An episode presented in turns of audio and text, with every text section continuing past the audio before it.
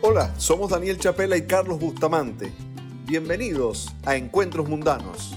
Nos animamos a convertir nuestras charlas de toda la vida en un podcast que será como invitarte a la sala de cualquiera de nuestras casas, con Venezuela como excusa. Relájate porque hablaremos de todo lo que nos gusta. Este será un recorrido por el país posible en la voz de quienes lo enaltecen. Ponte cómodo, sírvete un café o una buena copa de vino y súmate a este encuentro entre amigos.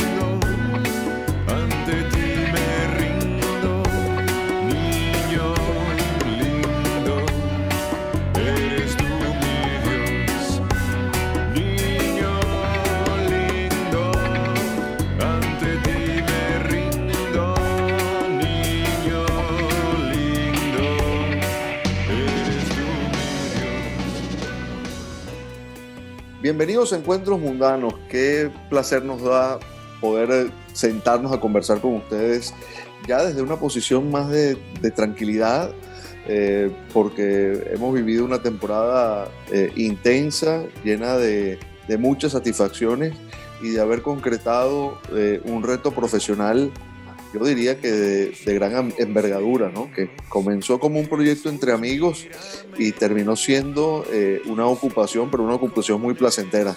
Carlos, querido, ¿cómo estás? Bien, Daniel, bien. Y confirmando todo lo que has dicho, realmente, ¿no? La manera en que comenzó esto, si recordarán, y si no, está en el capítulo cero, en el episodio cero, ¿verdad? Y pueden volverlo a escuchar, eh, fue eh, de la forma en que se hacen las grandes cosas, digo yo, ¿no? Cuando no se piensa mucho, cuando eh, el entusiasmo es, digamos, la bujía que enciende esa máquina y, que se puso a andar de una manera y, que fue evolucionando, revolucionando, aumentando en revoluciones, en, potencia, de, en intereses de la gente. Realmente yo estoy muy satisfecho. Fue, fue un desafío eh, yo diría que grande, ¿no? Porque nos llevó a conversar con personajes que se dedican a áreas muy distintas a las que uno, digamos, eh, suele moverse, en la que suele trabajar. Eh, en, nuestro caso, sobre todo el periodismo deportivo. Eh, hablamos con músicos, hablamos con sommeliers, hablamos con cocineros, yo no sé, una cantidad de escritores. Eh, pensadores. Pensadores, artistas. Sí. Eh, y la verdad, lingüistas. fue, Incluso, sí. Fue, lo, hablaba del desafío porque implicaba una, una preparación, eh, mucha lectura, tratar de estar a la altura del personaje con el que se iba a conversar, pero al mismo tiempo creo que se generó, Carlos, una, una química muy especial con todos, ¿no? Porque nunca nos supimos explicar a qué obedecía, pero se, se, conseguía una familiaridad, una cercanía con el invitado. Eh, muchas veces se emocionaron eh, hablando de Venezuela, sobre todo, ¿no? Porque cabe decir que, que, no conversamos solo con gente que viviera fuera del país, sino que eh, algunos de ellos estaban o viven en Venezuela y la, la emoción era la misma, ¿no? Y creo que el objetivo este de de juntar las piezas que nos trazamos cuando arrancamos el proyecto se cumplió a plenitud. Sí, Daniel, y pienso que, que eh, mucho radica el asunto de que, como bien hablas tú, como bien dices, eh, tratamos a nuestros invitados con, con, respeto, ¿verdad? No fuimos a una conversación que se da eh, en, en, en, una mesa en torno a, a, qué sé yo, a un café aunque sí, eso es lo que decimos, ¿verdad? ¿No? Que todo esto se hace como si se siente uno en la sala de la casa, pero en el sentido de que no es que empezamos a hablar de cualquier cosa por hablarlo, sino que buscamos que ese personaje aportara pues a, eh, a nosotros, a todos nuestros oyentes, lo máximo que ha dado pues de, desde su formación en, en, Venezuela hasta la que pudo haber obtenido después ya más allá de, de las fronteras del país. Y en el fondo creo que así como dices tú, sin, sin quererlo, conseguimos ese punto donde todos coincidimos, ¿no? donde, donde existe la bonomía, donde existe el interés por, por, por aportar a la sociedad, el interés por eh, que el país salga adelante. Y eso hizo que se escudriñaran afectos, recuerdos, ¿verdad? Y, que la gente se emocionara, así como nos hicieron emocionar a, a nosotros mismos. A mí, yo confieso que que esto me, me acercó mucho a, Venezuela, ¿no? Y no porque no lo estuviese, porque eh, he viajado con frecuencia al país y, uno mantiene ciertas tradiciones y vínculos con, con aquello pero esto es una manera diferente de acercarse, ¿no? Porque eh, es aproximarse desde el sentimiento, desde valores culturales que se comparten, desde incluso tradiciones. Eh, yo sé que esto suena cliché, pero mm, a mí el Encuentros Mundanos me hizo sentir más venezolano, ¿no? Eh, porque siento que eh, el, el, país, la, la, imagen de país se ha deformado un poco, ¿no? Con, con, lo que hemos vivido en los últimos años. Y digo deformado en, en el sentido de esa imagen, de esa cosmogonía que se arma eh, hacia afuera, ¿no? De lo, que, de lo que el país es. Y en buena medida también porque el discurso oficial ha llevado también a esa deformación, ¿no? a, que nos dividamos, a que perdamos la, la, la, noción del país que somos. Y yo creo que, que eh, eh estos diálogos eh, permitieron justamente reconstruir ese discurso. Mm, yo no sé si es muy ampuloso lo que estoy diciendo, muy grandilocuente, pero tampoco era el propósito. Pero sí, sí eh, se producía eh, que, en la medida en que uno iba recogiendo esas piezas y escuchando testimonios y entendiendo lo que como venezolanos representamos, en mi caso se produjo un, un, acercamiento, una comunión más estrecha. Eh, se me dio por escuchar más música venezolana, por, por reconectarme con, con, programas de televisión que, que, de pronto tenía olvidados, que extrañaba, eh, leer a personajes como, como Carlos Rangel, por ejemplo, ¿no? O, o incluso volver a, volver a escuchar música de Serenata Guayanesa, de, Che Hurtado, eh, a propósito de preparar los programas, ¿no? Y creo que ya desde el, desde el punto de vista individual, eh, la experiencia resultó eh, todo, todo un, toda una vivencia, ¿no? Y, y me parece sin tener un feedback de cada uno de los que nos han escuchado, es probable que hayamos generado mucho de eso en la gente también, ¿no? No, evidentemente. Además de que eh, lo que vamos consiguiendo es algo que no está, digamos, planteado, ¿no? Eh, y es que podemos decir que de alguna manera, sí, vivimos afuera, o la mayoría de nuestros entrevistados viven afuera y, se, y, y, sucede eh, sensaciones como la que tú estás describiendo, pero también estamos lanzándole un cable a quienes todavía siguen adentro y, y de que saben de que, de que en ellos mismos, en el país, también existe esa, esa, esa calidad. Pues. Y a pesar de que tienen ese mensaje del gobierno que los bombardea directamente, porque es verdad, uno, uno emigra y de alguna manera va tratando de cernir ¿no? las cosas ¿no? y, y, separando eh, las piedras de, de, la arena ¿no? Eh, para sacar las piedras del camino, bueno, eh, eso también ayuda, sobre todo cuando se está viviendo en el país en una situación como, lo, como la que aún todavía se vive y, y pareciera no, no, no detenerse pues, en, en, esa caída. Por lo que yo pienso es que seguimos generando, digamos, eh, eh, esa esperanza y, y, seguimos generando ese, digamos, know-how, esa preparación, de verdad, para que de alguna manera las cosas puedan volver a ser o, se empiece la reconstrucción, porque de verdad que si hablamos de utopía, volver a ser es realmente la utopía.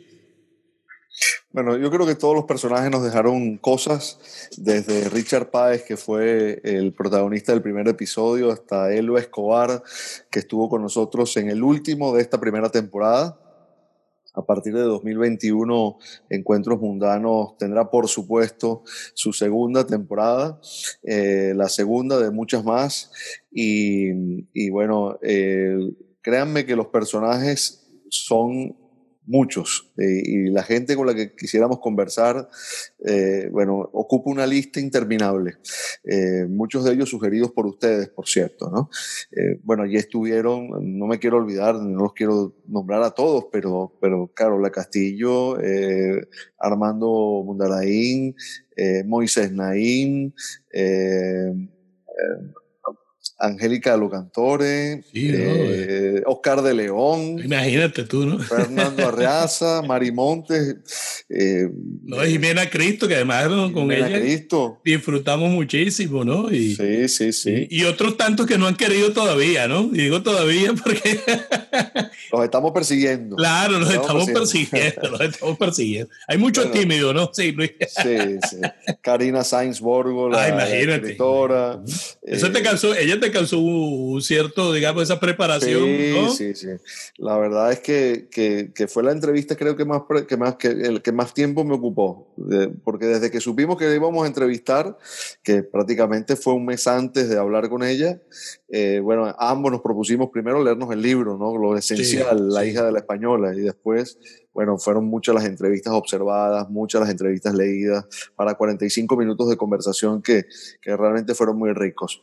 Pero bueno, hoy es 25 de diciembre, así que el feliz Navidad a todo el mundo, ¿no? Antes que, que cualquier cosa. Debimos haber empezado diciéndole feliz Navidad a la gente, pero bueno, hoy es 25 de diciembre, feliz Navidad a todos. Eh, eh, ojalá que, que bueno, que, que, la Nochebuena la hayan compartido con, con familias. Sé que estamos en, en, en, tiempos complicados, pero así sea vía telemática que hayan podido estar con los afectos. Y bueno, para nosotros los venezolanos el 25 de diciembre es el día de, de, de, de comerse lo que quedó del 24, ¿no? en otros lugares como, como aquí en Estados Unidos o como en España, el día importante es el 25, el día... De, Igual aquí en el, en el, Reino Unido, sí. En el Reino Unido también, ¿verdad? Es el día de la gran, de la gran comida de, de, del gran, de la gran reunión familiar. Eh, nosotros en Venezuela tenemos la costumbre de, bueno, el 24 de la noche, ¿no? La Nochebuena. Y yo, yo que soy hijo de, de españoles, tam, también el, el, 24 de la noche eh, eh, es el día, digamos, más importante de la celebración eh, navideña. Y, y, y, de paso, que hablamos de esto, Carlos, ¿Cómo, cómo, cómo recuerdas tú eso? ¿Cómo, ¿Cómo, eran tus tradiciones? ¿Cómo, ¿Cómo, fueron y cómo son ahora? Bueno, fíjate tú que, que eh, hace poco en estos días me di cuenta de algo, ¿no? O, o aprendí algo, supe de algo, ¿no? Que, que, que dije, bueno, de alguna manera, porque aunque eh, yo soy hijo de inmigrantes y, y, y, quien tenía familia en Venezuela era mi mamá, ¿no? Y eh, mis abuelos italianos. Eh, la nona hacía yaca, imagínate tú, ¿no? Entonces tú eh, dices, oye, está bien, eh, puede haber aprendido lo que tú quieras, pero lo que en estos días eh, supe es que el primer, el, la primera persona que dio reseña de sobre una preparación que hacían los, los indígenas fue un italiano viajando por, por Venezuela, o sea, de alguna manera, ¿no? Hay esa, esa conexión.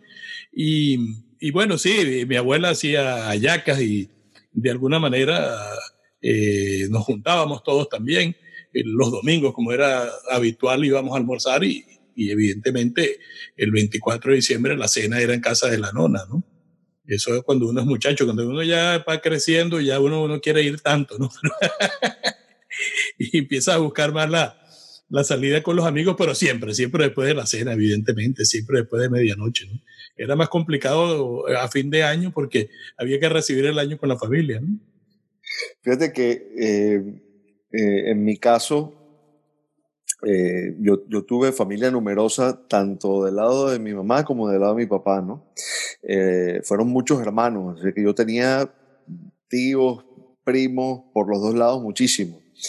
Pero bueno, yo, yo perdí a mi padre muy joven, con lo cual eh, casi todo se hacía en, la, en casa de mis abuelos maternos. ¿no? Se hacía la cena del 24 en casa de mis abuelos maternos. Y era, era curioso porque en la mesa había, por supuesto, muchísima comida, como, como en buena mesa europea.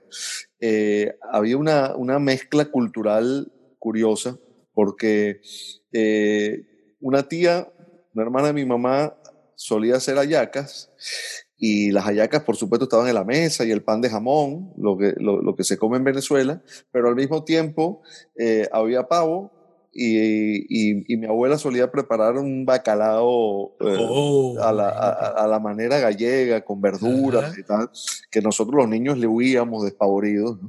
Porque un, niño, no suele comer pescado y menos ese tipo de pescado, ¿no? Aunque eso ha cambiado, pero el olor del bacalao para, para, para, mí, yo, yo recuerdo, ahora me encanta, pero en esa época yo salía corriendo, ¿no? Yo, yo quería comer otra cosa. Pero veía pernil, había pavo, había bacalao, es decir, estaba mezclada las tradiciones venezolanas del pernil, las hallacas, el pan de jamón con lo, lo que, lo que mis abuelos traían de, de España. Entonces era una mesa súper abundante, que cada hermano hacía algo, cada uno de esos hermanos hacía algo que llevaba a la casa, la ensalada de gallina, etc. Y normalmente nos quedábamos a dormir allí y al día siguiente había una bolsa de pan gigante de aquellos pan de aloches, una bolsa de, pan gigante en la cocina, y cada quien agarraba su pan a meterle... A meterle pernil, pavo. Pernil, lo pavo, lo que hubiera por ahí. Sí, una de las cosas que, que yo más recuerdo, y, y esto es un...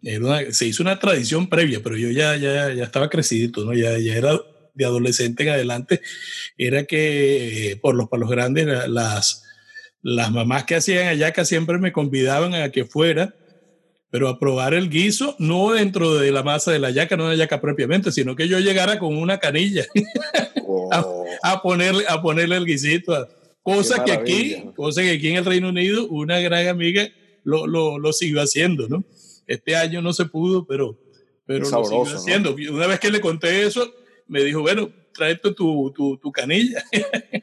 Entonces, bueno, continué el elemento evidentemente italiano de pasta no, estaba en la cena navideña nuestra, ¿no? Pero sí estaba el de postre, ¿no? Sí, habían eh, cantuccini, para mojarlos en el vino, ¿no? Y ese oh. tipo de cosas, ¿no? Y, y, otros postres italianos. evidentemente, Pandoro, Panetón, eh, era una fija también, ¿no? Sí, en nuestro caso muchos turrones, turrones, polvorones, estas cosas que, que se comen, que se comen en España. Y, bueno, con el paso de los años ya, ya después, eh, bueno, mis abuelos murieron, pero eso duró muchos años. Luego fue, fue más, bueno, cada quien se abrió, ¿no? Entonces, los, los distintos hermanos armaron cada uno sus familias y, y, y, bueno, eh, la celebración fue muy parecida, pero, pero ya más cada uno con su, con su núcleo, ¿no? Eh, y, bueno, en, Estados Unidos, eh, en esta etapa ya de, de, mi vida, eh, uno, uno, intenta mantener su, sus tradiciones. Afortunadamente, para eso, eh, bueno, yo vivo en, en Miami, tenemos todo al alcance, ¿no? Es decir, aquí hay ayacas, aquí hay pan de jamón, aquí hay ponche crema, absolutamente todos los ingredientes que uno necesita para hacer una ensalada de gallina. Y, bueno, yo mantengo que el 24 es el día, el día importante, ¿no?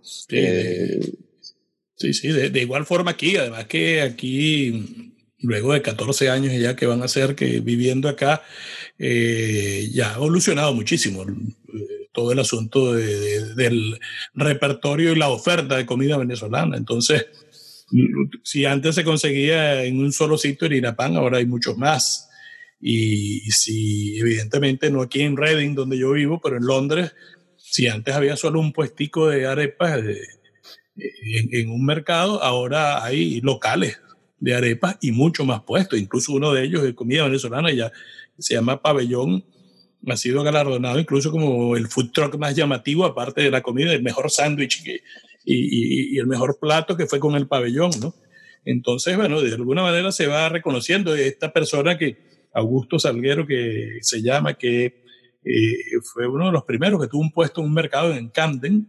Eh, ha llegado a aparecer hasta en tres o cuatro programas eh, prime time de la mañana mostrando arepas, ¿no? En, Londres, ¿no? En la BBC, en Channel 4. Así que evidentemente nosotros tenemos y seguimos bien, compartiendo esa, esa, misma tradición, ¿no? Y si no la hacemos nosotros, hay oferta de quien a quien comprársela con la misma sazón y todo este tipo de cosas. Y algo que hice en estos días con Carlos Ignacio, que regresó de Londres, que empezó su universidad y su asunto de vivir solo en su residencia, y regresó, gracias a Dios, antes de, que impusieran estas medidas de, de, lockdown, eh, fue que hicimos ponche crema juntos los dos. Oh. Y sí, entonces imagínate tú, ¿no? Ya vamos empezando a... Y ahorita se, se anima a conocer de Rones también y... ¿Cómo te quedó? Oh, magnífico, magnífico. primera. Vamos a seguirla, seguimos, ¿no? Seguimos la receta de Subito Esteve. No quisimos hacerla con, con, que sí, con sobrecito flan ni con leche condensada, ¿no? La hicimos técnicamente incluso y quedó muy bien, ¿no? Ahora que de hecho yo tengo amigos que trabajaron en Ponche Crema y uno de ellos es familia de, de, de, de los fundadores de Ponche Crema. Intenté sacarles por ahí algún secretico, ¿no? Para agregarle, ¿no? Estamos hablando de, del Ponche Crema de Leodoro González Pérez. De Leodoro González Pérez, claro. Y, y, me dieron algunos datos ahí. Esta vez no los utilicé porque hay que comprar una bebida que no es ron de paso. ¿no? Esta vez lo hice con ron venezolano, claro que sí. ¿No? te abrió la, la, digamos, la curiosidad para prepararlo con otras bebidas espirituosas. Bueno, eh, para el fin de año muy parecido. Eh, después yo descubrí que en otros lugares eh, el, el, fin de año tiene, tiene un, un, un, valor más festivo. Es decir, yo lo recuerdo siempre también como una fiesta de reunión familiar pero tanto en la etapa en la que viví en España como aquí en Estados Unidos, no es que la familia no se reúne, pero, pero muchas veces o se reúne y esperan las 12 para irse a, a, de fiesta hasta la madrugada, o, o, simplemente eh, no se reúnen, sino que cada quien arma su fiesta, porque digamos, no es la fiesta más, no es la celebración más importante, ¿no?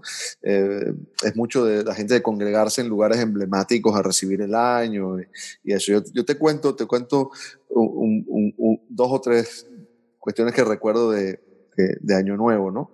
Una fue hace tres o cuatro años en, en Madrid, Allí, allí, allí, nos reunimos mi esposa y yo y, y, todos los hijos eh, para celebrar las Navidades y el Año Nuevo. Y nos asomamos por Puerta del Sol y sabíamos que, que la aglomeración para el 31 era, era de tal magnitud que era prácticamente imposible. ¿no? Entonces, en Madrid, no sé si todavía lo hacen, organizan el día antes, el 30, una especie de simulacro de Año Nuevo para que el que no va a poder ir el 31 o no quiere someterse a lo que implica estar en Puerta del Sol el 31 lo pueda hacer el 30.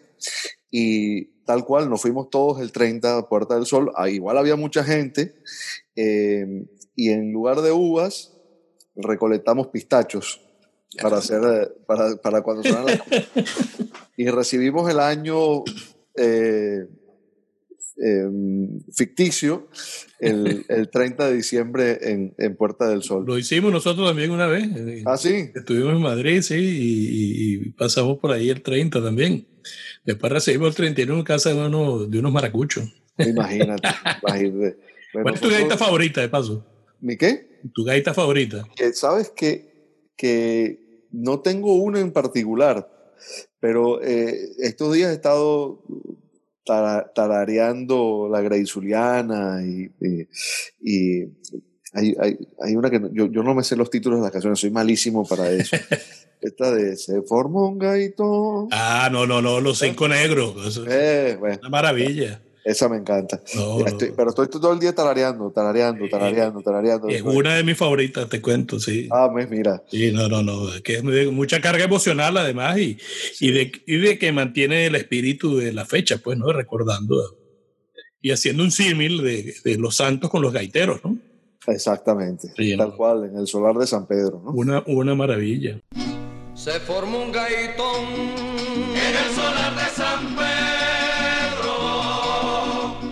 se escucha la algarabía de nuestra gaita zuliana. Desde el reino de los cielos, notas cual lluvia nos bañan. Los versos los hace Chingo, Raya y Ricardo cantando, Reyito tocando el cuatro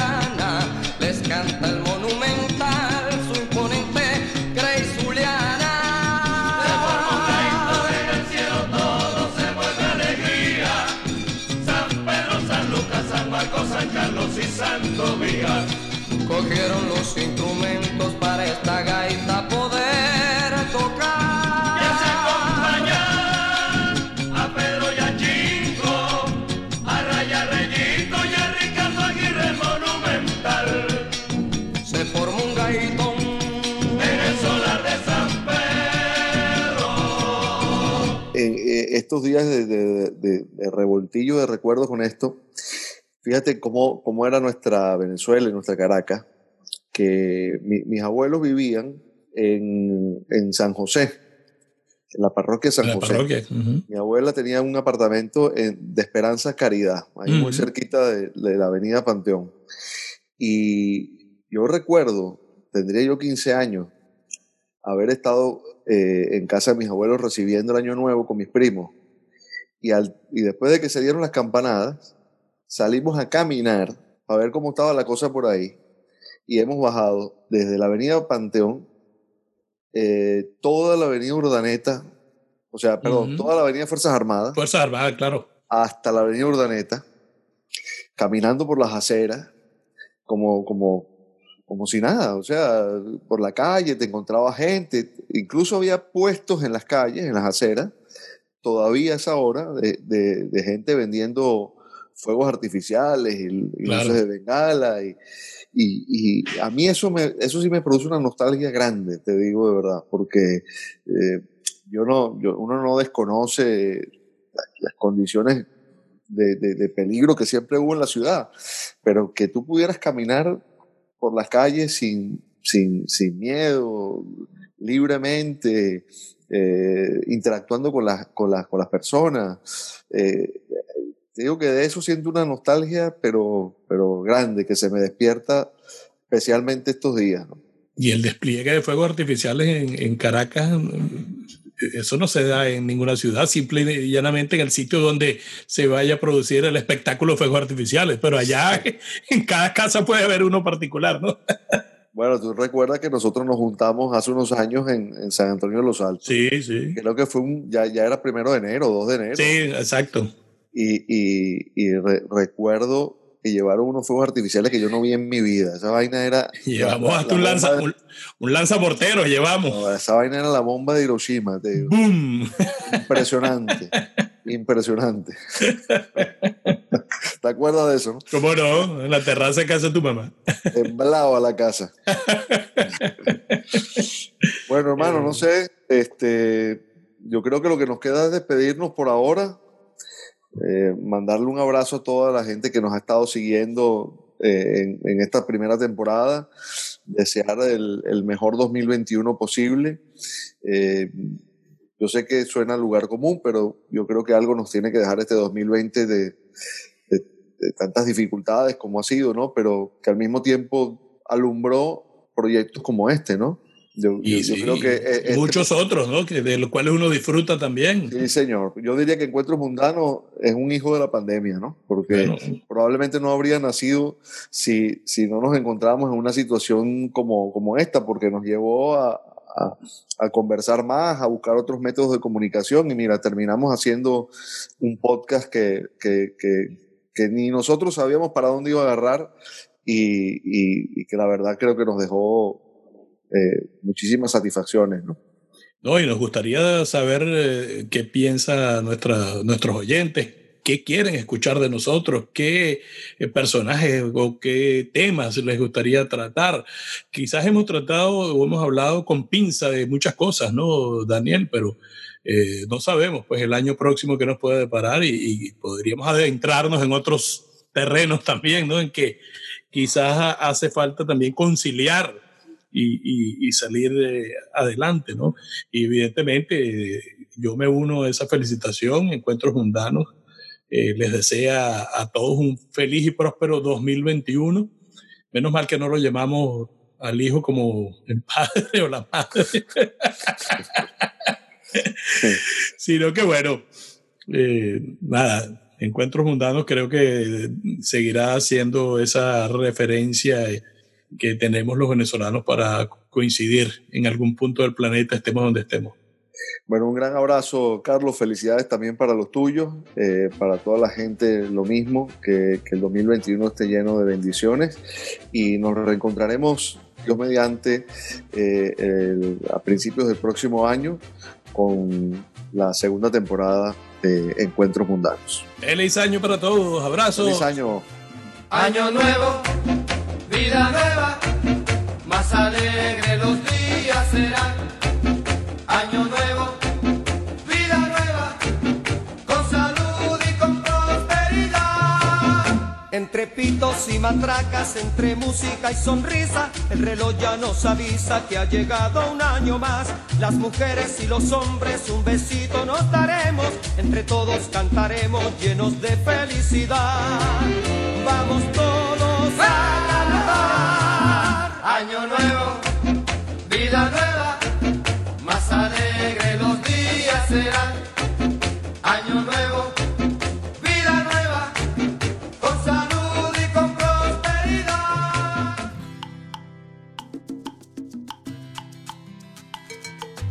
Esto fue Encuentros Mundanos.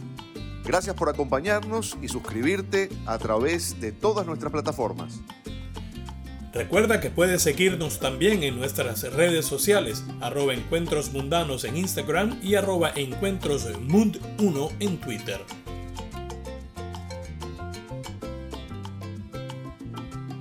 Nos quedamos para la sobremesa. Abrazo inmenso y bien venezolano. Hasta que un nuevo encuentro nos reúna.